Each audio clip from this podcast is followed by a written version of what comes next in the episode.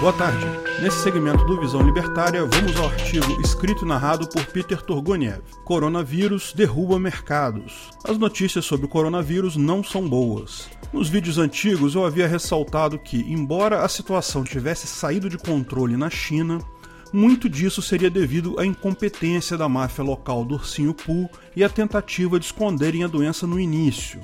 Ressaltei que seria pouco provável que saísse de controle em outros países porque todo mundo já estava avisado e os controles de quarentena seriam mais efetivos em outros países. Lógico que haveria casos no mundo todo, mas a minha expectativa é que seria algo bastante reduzido e não uma pandemia séria. Veja, não tenho dúvidas que a situação atual das coisas continua sendo culpa, em última análise, da máfia de Ursinho Polândia. Porque se houve um período em que era possível controlar isso, era quando haviam ainda poucos casos em Wuhan, quando o médico Dr. Li Wenliang avisou seus amigos da doença, se o governo ali tivesse agido para conter a doença e não para prender o médico e ameaçar ele, a história seria diferente. Mas fica claro que a capacidade de transmissão do vírus é muito grande. Tem quem diga agora que o vírus pode ser transmitido por aerosol, não apenas gotículas. Isso faz uma diferença enorme na transmissibilidade. Gotículas, quando alguém espirra e saem gotículas, ficam no ar por apenas um período muito curto,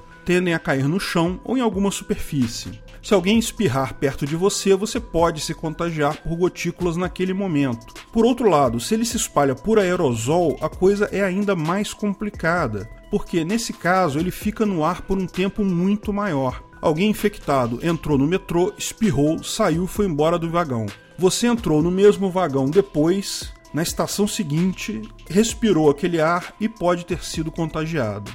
Isso ainda não foi confirmado por estudos, mas, se confirmado, pode indicar por que há casos de espalhamento tão preocupantes fora da China também.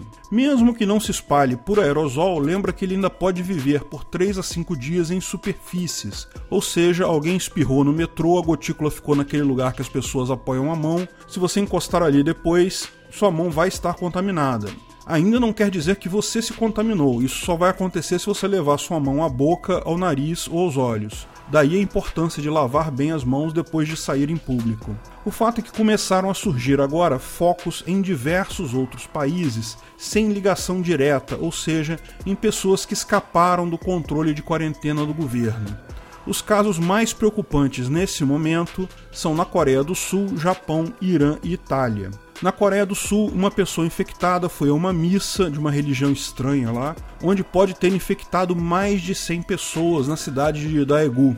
Nessa cidade, pessoas já estão adotando o comportamento visto em Wuhan. Ninguém mais sai na rua, tá tudo fechado, pessoas estão fazendo estoque de comida, há falta de coisas em supermercados. No Japão, o problema principal é o navio de cruzeiro Diamond Princess, que tem um grande número de infectados que estão sendo tratados. O problema é a dificuldade de gerenciar a saída e tratamento de milhares de pessoas do navio que está atracado em Yokohama. Dentro do navio, a situação é crítica, mas com muitas pessoas saindo para tratamento na cidade e até países que estão repatriando pessoas daquela nacionalidade sendo evacuados também, teme-se o espalhamento da doença na região. O caso do Irã é assustador. Um comerciante da cidade de Qum, que fazia viagens à China com frequência, pegou a doença em alguma dessas viagens. O problema é que o caso se espalhou muito rapidamente na cidade e já são 12 mortos oficialmente e 61 infectados. Mas há pessoas dizendo que o total de mortos já passou de 50. Disso se deduz que o número de infectados é muito maior que o divulgado, ou então que a taxa de mortalidade da doença no Irã é muito mais alta que a dos demais países, mais alta que a China, inclusive. Será que o vírus sofreu alguma mutação lá?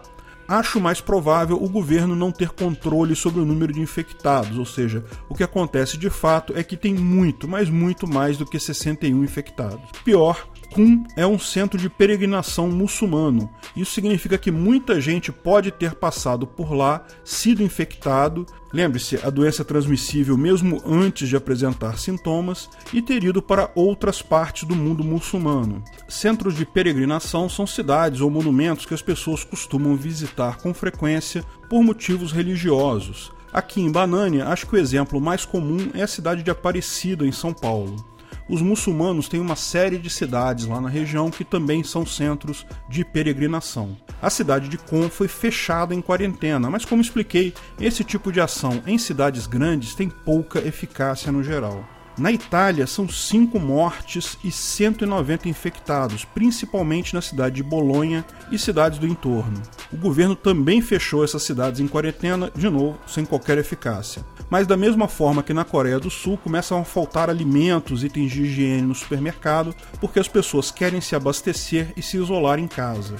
Isso é um comportamento que dá dicas do que podemos esperar por aqui. No Brasil, ainda não há casos confirmados se especula que, como é comum com todos os coronavírus, esse também seja sensível ao calor, ou, ou, seja, o fato de estarmos no verão limita o espalhamento do vírus por aqui. E por isso não vimos também muitos casos nem aqui nem na África. Existem muitos casos na Austrália, é verdade, que também está no verão, mas é um fato que a maior parte deles é contaminação fora do país, ou seja, pessoas que se contaminaram no exterior e voltaram para a Austrália, não que pegaram ali mesmo o vírus. Se isso for verdade, se preparem porque vamos sofrer no inverno de 2020 o que o pessoal do hemisfério norte está sofrendo hoje. Se você é jovem e não tem problema de saúde, não precisa se preocupar. A doença é particularmente benigna com crianças. Jovens sem problemas de saúde não costumam ter sintomas maiores do que uma gripe muito forte, pouquíssima chance de morte.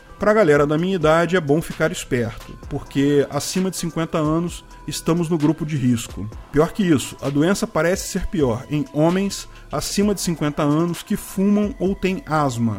Eu nunca fumei na vida, mas tenho asma, então eu estou no grupo de risco. Lógico, a melhor estratégia em caso de contaminação na sua cidade é evitar aglomerações, lavar as mãos, usar máscaras próprias para vírus, as tais N95. Quem puder ficar em casa, trabalhar de casa, é sempre a melhor opção. Mas daí chegamos no problema econômico. Com tanta gente não saindo de casa, muitas empresas na China pararam de funcionar e isso está afetando as cadeias de suprimento no mundo todo. Mesmo uma empresa em Banânia pode usar matéria-prima ou insumo qualquer produzido na China. Com a produção lá está parada, isso vai acabar afetando a economia do mundo todo. E com a perspectiva agora disso também afetar outros países, Coreia, Japão, Itália, etc., o mercado financeiro acordou para o problema hoje. Bolsas despencam no mundo todo em níveis catastróficos. Será que a grande crise que já vimos aguardando há algum tempo vai ser desencadeada por um vírus? É uma possibilidade, até porque fornece uma desculpa muito boa para os governos, né? Culparem o vírus e a China, ao invés de admitir as besteiras feitas por eles mesmos na impressão desenfreada de papelzinho colorido. Galera, se segura aí que o barco vai balançar, hein? Obrigado pela audiência. Se você gostou do vídeo, não deixe de curtir e compartilhar. Se inscreva no canal, clique no sininho para ser avisado de novos vídeos. Até a próxima!